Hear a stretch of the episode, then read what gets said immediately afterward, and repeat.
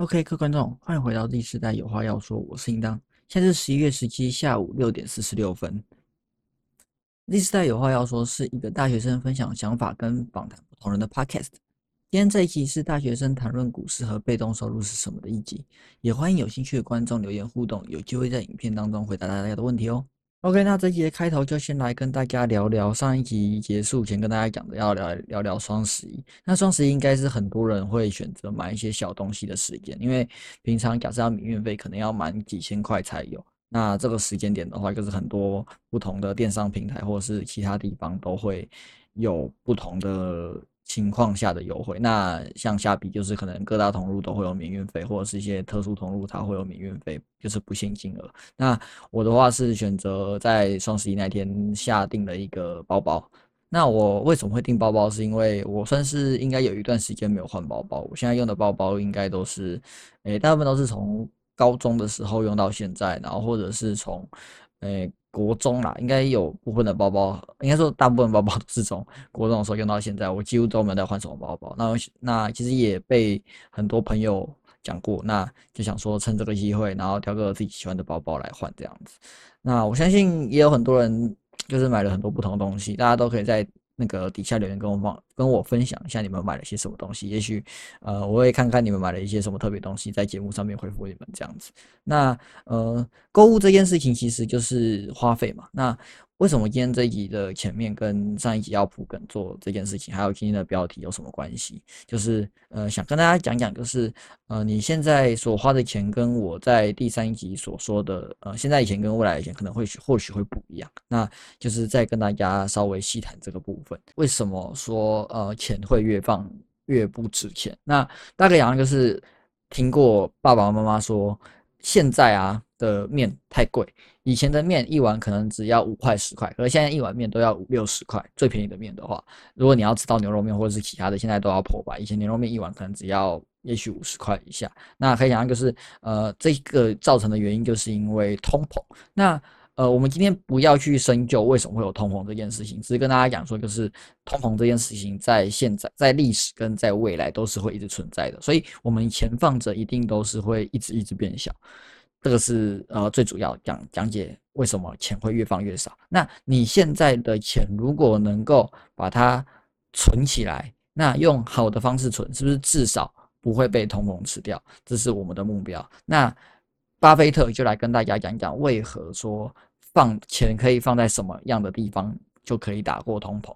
那原则上，通膨是以每年三趴的速度在增加。那大家一定会想说，哎，我为什么要放在股票？为什么我不能放在银行里面？那银行的利率大概就是每年大概只有一趴，甚至不到一趴。现在利率是有一趴了，大概一点一点五左右吧。那可是，在未未呃之前的情况下，在银行的利率大概都只有零点零点二，也许就不错了。那跟通膨的三趴，大家可以想象，完全是不同等级。你钱放在银行里面，钱就是越来越少。你现在有十万块，你在大学时的十万块，跟你放放放放在银行，到最后它可能只剩下也许 maybe 七八万。这数字我乱讲的，我没有计算过。但是反正它就是会越来越少就对了。那巴菲特就讲说，哎，那你为什么不放在就是指数基金里面？那他就做了一场实验。他在二零一八年的时候，向呃华尔街的五个基金。来发起挑战，他都是用一百万的价值的钱去购入了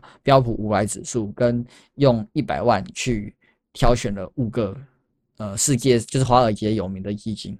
那先跟大家讲一下什么叫标普五百指数。标普五百指数的话，就是指说他挑了美国市值五百多大的企业的加权来去做成一个指指数型的基金。那如果对这个有稍微不熟，可以之后 Google 或者是在留言区跟我讲，我可以再稍微做更仔细的解释。那五个基金的话，就是指五个不同操盘手的基金的的平均总和来去跟巴菲特来去做对抗就对了。那到二零一五年的时候，这个被动赌注已经产生，呃，被动收入就是在标普五百巴菲特的这个执行下，产生了六十六累计回报。那相比于呃操盘手。的那五大基金的平均大概只有二十二趴，大概有将近三倍啊，就是巴菲特的被动投资已经大于基金投资组合的三倍。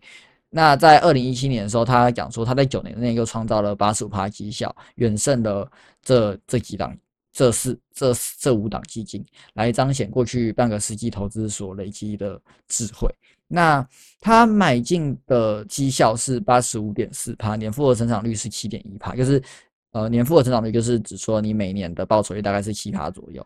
那主动投资的五档基金绩效最高是六十二点八帕，最低只有九点二帕，年复合平均成长率只有二二点二帕，这是差非常多的。年复合成长率也是差了将近，已经超差差了超过三倍。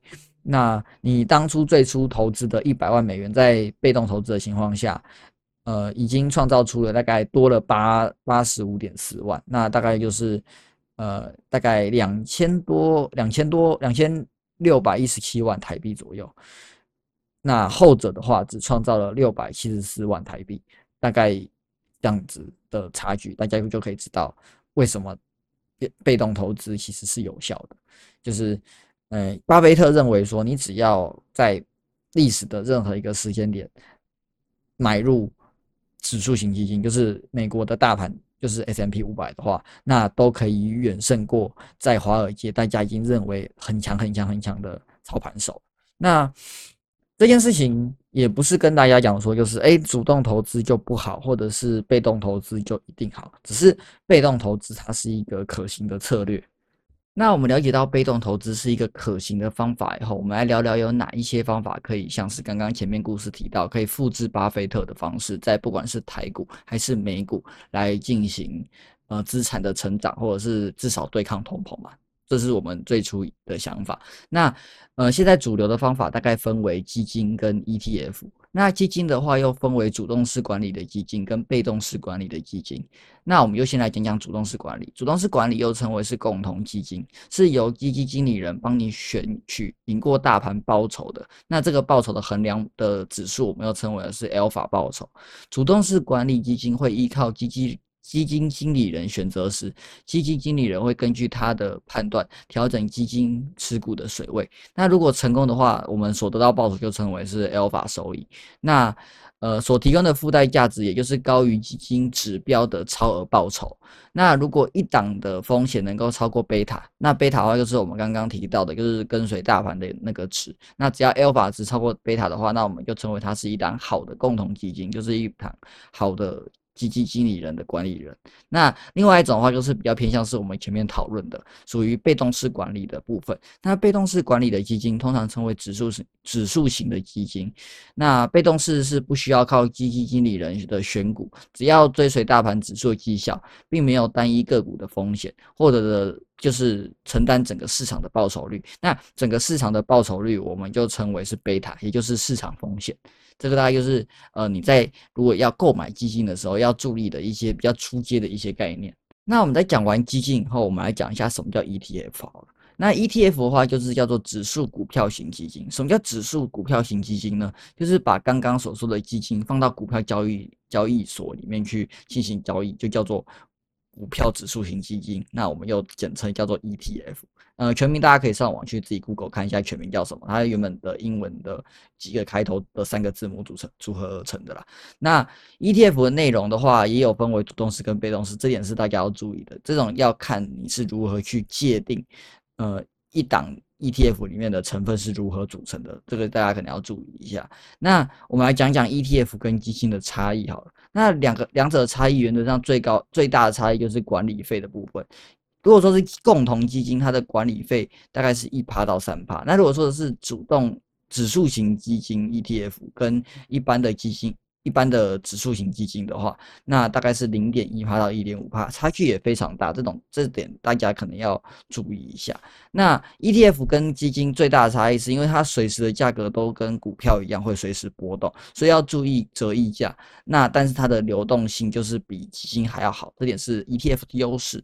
那共同基金除了费用高以外，也不太适合做一般的投资人做使用。那指数型基金的话，就要注意流动性，呃，注意流动性较低，然后一样也会有追踪误差。ETF 跟指数型基金都会有追踪误差的部分，大这部分可能是大家要注意的。那一个这两这部分可能大家都多少有听过，但是很少人会注意到，就是 ETF 会有折溢价，但是呃，折溢价这东西是什么？这边稍微跟大家形容一下，折溢价的话，就是你如果今天呃要去复制一个指数，那你是不是就是要去买到相对应比例的股票？但是问题是，其实你因为股票每只股票的价位都每天都不一定，没办法每只股票都整出，那一定会有小数，那这些小数遗漏的部分可能会被其他股票来去做补上，或者是一些呃他们。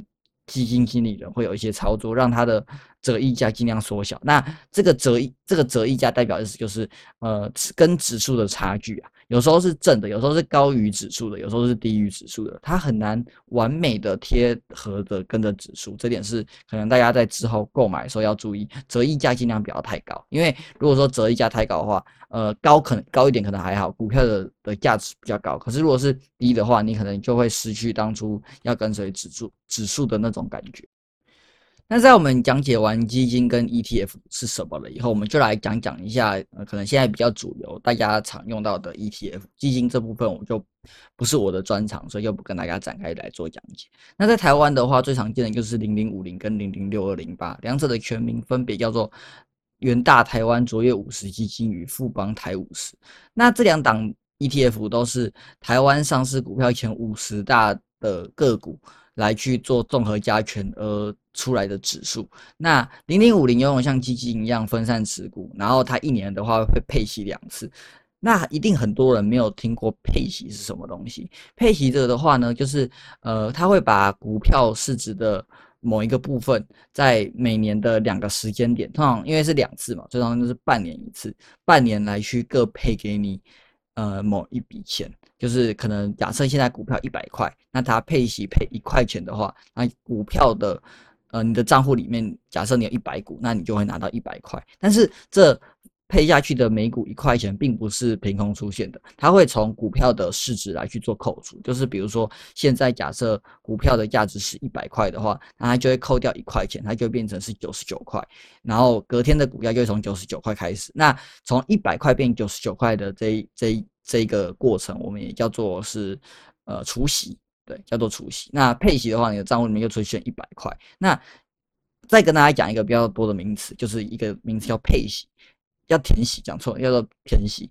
填息的话，就是指说你今天假设是九十九块股票，开盘在九十九块，就是除息了以后变九十九块嘛。那九十九块涨超过一百块，就是原本的价值的话，我们就要填息。为什么叫填息？因为呃，你现在手上已经拿有一百块了嘛？假设你有一百股的话，你就是拿有一百块。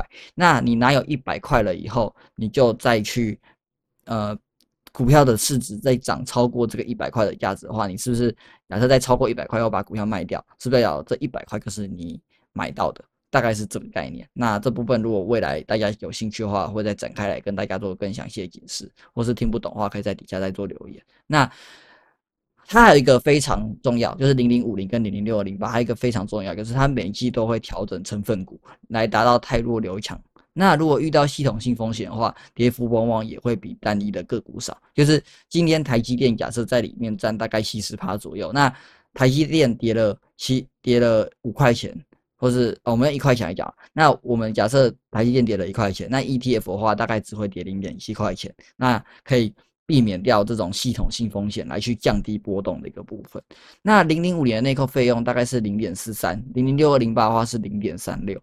但是因为零零五零它的时间比较悠久一点，所以它流通性比较高，持有人也比较多，那历史是最久的。但是零零六零八的话，它它的内扣费用比较低，这种东西就看大家是怎么做选择。但原原则上两者的呃概念都是差不多。那在讲完刚刚我们零零五零跟零六零八，它是跟随大盘，还有就是泰弱流强部分以后，我们来讲讲可能很多人台湾喜欢的就是零零五六跟零零八系吧这两档的名称叫做元大台湾高股息证券投资信托基金跟国泰永续高股息。那这两者的差异化一样，也是一档比较新，一档比较久。那详细介绍的话，就是零零五零是追踪台股市值最大的一百五十家公司中，挑选未来一年内预计现预计现金股利、殖利率最高的三十名股票所组成的。那殖利率就是我们刚刚讲的，跟那个配息有关系。详细的公式大家可以上网去找一下，这边就不展开做解说。那零零五六的话是每半年检视一次，剔除不在三十名内的股票，一样也是有那种太弱留强的概念在。那零零六二零八的话，它最重的指数是 MSCI 台湾 ESG 永续高股息精选三十指数，会同时以 ESG 以直利率作为标准，它就不像零零五六是只有纯直利率来做标准，并找出过往直利率表现最好的三十名企业。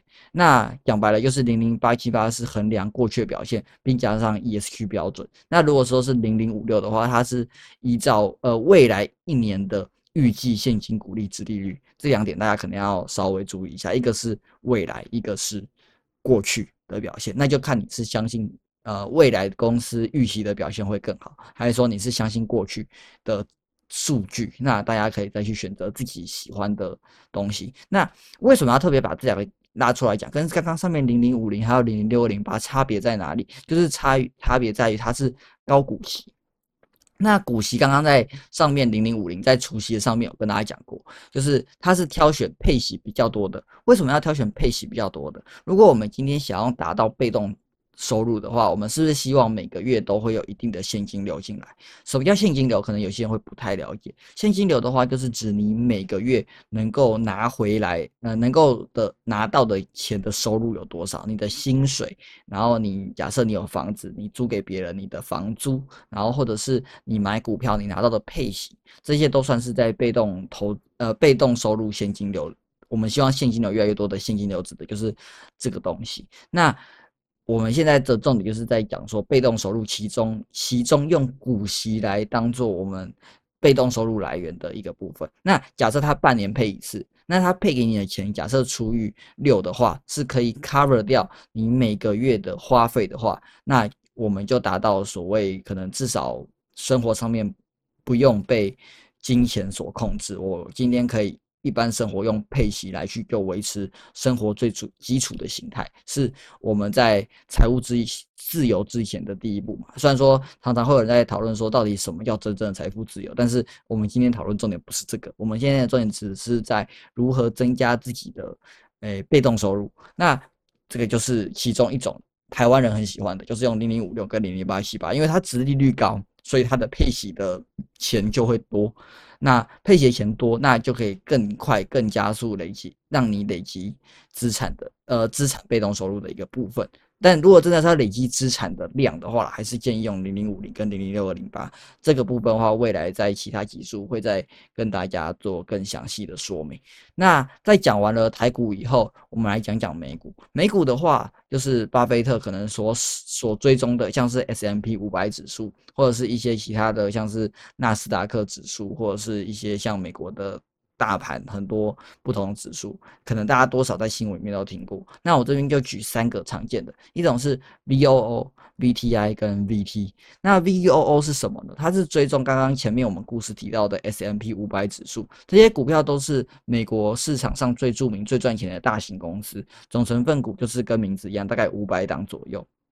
那 VTI 的话，它的资产规模最大，持股数量高达三千多档。广泛投资于美国股票市场，大约七十趴到八十趴是跟 S M P 五百里面的指数都以差不多的公司，叫做大型股。那少部分的话配在中型股和小型股的配置，大约在二十趴到三十趴占据的中型股跟小型股，波动理论上相对会更低。但是如果遇到那种系统性的大崩跌的话，那就不是在我们今天考虑的范围了。那种东西就是指数跟着下跌，那股票也会跟着下跌。那 VT 的话，就是在美国跟美国以外的已开发市场或新兴市场，让你用一档 ETF 就可以投资全世界。那基本上除了美国，在各个国家的成分股占比都很小啦，所以其实高比例会集中在该国家地区的大公司上面。但原则上，因为一个叫 VT，一个叫 VTI 吧，其实他们的。概念都是以美股为核心，然后去做投资，只是一个是纯美股，然后另外一个是呃还有混杂一些全世界。所以理论上，假设美股今天大跌，但是其他全世界的地方没有受到影响的话，那呃它的波动就会更低。但这通常不太可能，因为美股跌，通常全世界都不会好到哪里去啊。这件事可以跟大家先打个预防针。如果 未来发现，哎呦，美国前一天发生什么重大事情，美股大跌，那原则上隔天全世界都会跟着一起受到影响。OK，那在讲完了就是关于基金跟 ETF 还有常见的一些商品以后，那稍微跟大家做个总结。那其实每个人的生活形态或是未来想要的模式，其实都是不一样的。那就是希望大家在可能也许大学时间，或者是可能在你还没有到要准备要烦恼退休的时候，可以开始去思考一下自己的未来想要的生活到底是什么。你现在赚到的每一分钱，或是拿到你的每一分钱，你想要做的事情是什么？呃，其实我是比较希望透过这样的介绍方式来去让大家思考一种不同的呃钱运用的方式，因为毕竟没有人讲说就是钱拿去投资股票，未来一定就会怎么样怎么样。但是就是跟大家讲一个。概念就是，你今天如果想要的未来生活是，也许你不想工作到六十五岁，或者是你想要提早退休的话，你有这样的一个梦想，或是你认为这件事情很重要的话，那是不是可以把一部分的钱拿来做投资理财，然后甚至是一些更多的运用？这个是。呃，我想带给大家的，当然也不是说你今年钱如果都不拿来投资，或是都不拿来存钱，就是错的。我觉得也不完全，因为其实很多事情是在你年纪比较轻的时候，你才能够体会的一些东西，你长大以后不一定能够体会。这一点的话，我自己也是，虽然说也没有说多年长，但是我认为这一件事情，我感受也是蛮深的。那就是希望大家在未来不管。嗯，任何的时候都可以去思考一下，就是你拿到的每一笔钱，你要怎么样拿来去做运用，来去鼓励大家。包含就是呃，一个包包也许八百多块，对我来讲也许不算什么，它不会影响我的生活。但是如果今天这八百块，它拿来去做投资，它的未来假设从八百块变成八千块的话，那对我未来来讲是不是更有利的？那甚至是如果说可以让资产进行一些复利的效果的有的话，是不是更好？那这大概是今天这一集我想带给大家的内容。那今天因为没有 Q&A 的关系，所以大家就跟大家带到这边。如果大家有什么疑问的话，可以在 YT 的影片留言，或者是在 Apple Podcast 或是其他平台留言。原则上我都会看到，虽然说它都会延迟一段时间啦，但是原则上我都会。呃，回复大家，给大家做一些我的想法来解答。我的想法不一定是对的，只是给大家来做参考。那呃，我现在的话，呃，YouTube 的 p o c k e t 一样也是。固定礼拜一会更新。那其他平台的话，我也想要把它就是变成晚一周更新这种概念。如果你想听最新一集的话，你就到 YouTube 去做收听。那如果你想要就是觉得没差，晚一周听也好的话，那你就在 Apple Podcast 继续等待我更新。这边大概跟大家讲一下。那录影时间的话，未来应该会固定在礼拜五，因为呃，如果大家有注意到的话，我最新几集其实都有开始上一些 CC 字幕。那因为是 AI 上的。所以多少还是会有一些错误在，就麻烦大家包容一下 AI。那我都会在呃自己有限的时间上面来去慢慢把字幕一些不对的地方修改成正确的。那这部分就是感谢大家的支持。那如果喜欢我的系列的话，就是喜欢我的 Podcast 的话，可以帮我留下五星好评，或者是在 YouTube 上面按赞，然后并且分享给你认为觉得有用的影片，分享给你重视的人。那今天的第四代有话要说就差不多这边。那我是应当，大家。晚安喽，拜拜。